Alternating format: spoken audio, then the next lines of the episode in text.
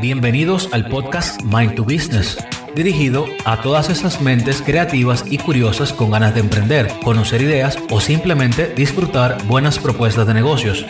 Que lo disfruten.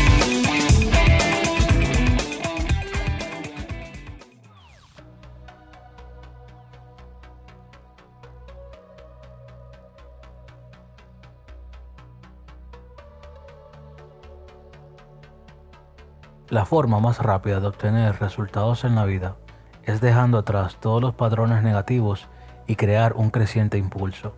Este episodio tratará acerca de los resultados de la vida y cómo obtenerlos. No importa lo que puedas decir con tu boca, los hechos van a dar validez a lo que dices. Si quieres engañarte y decir que estás en tu mejor momento cuando la realidad es otra, o si quieres vivir los 15 segundos que te da Instagram para publicar tu éxito efímero, allá tú. Con esto no quiero desmoralizarte, por el contrario, lo que busco es levantarte de ese letargo emocional, de esa comodidad a la que estás aferrada. Los resultados no vendrán porque simplemente lo deseas, vendrán cuando dejes de verte cómodo en el lugar donde estás ahora. Las oportunidades son como los boletos de avión o una reservación de hotel. Si no estás a la hora y a la fecha indicada, pierdes el derecho a montarte en el avión o entrar a disfrutar de una rica playa. En toda nuestra vida hemos visto pasar esas oportunidades que gritan, hazlo, tú puedes. Simplemente las dejamos pasar. Luego, con el tiempo, vemos una compañía ofreciendo el producto o servicio que en un momento estaba en nuestras manos para ejecutarlo. Lo peor de todo es que les contamos a nuestros amigos llenos de orgullo que eso que están ofreciendo hoy lo pensamos hace años. ¡Qué bárbaro! A veces solo nos falta un poco de entrenamiento militar para aprender a acatar órdenes. Pues imagínate a una parte de ti diciéndote, tienes el chance de ser millonario, solo tienes que hacer esto o aquello. Los militares se preparan para enfrentar las batallas más feroces y lo hacen obedeciendo una línea de mando, usando dos palabras, sí señor. Si el éxito fuese tu comandante al mando, tú tendrías que decir sí señor y ejecutar las acciones que te fueron ordenadas. Ser mediocre puede convertirse en un hobby cuando no sabes medir los resultados de las acciones que tomas. Soy fiel seguidor de las personas que se dedican a analizar patrones, estudios de mercado y otras labores analíticas. Estos procesos de análisis se llevan a cabo para poder pronosticar resultados antes de mover una sola ficha. Otros miden resultados durante el proceso y luego miden qué tan efectivos fueron los pasos que dieron para completar la tarea.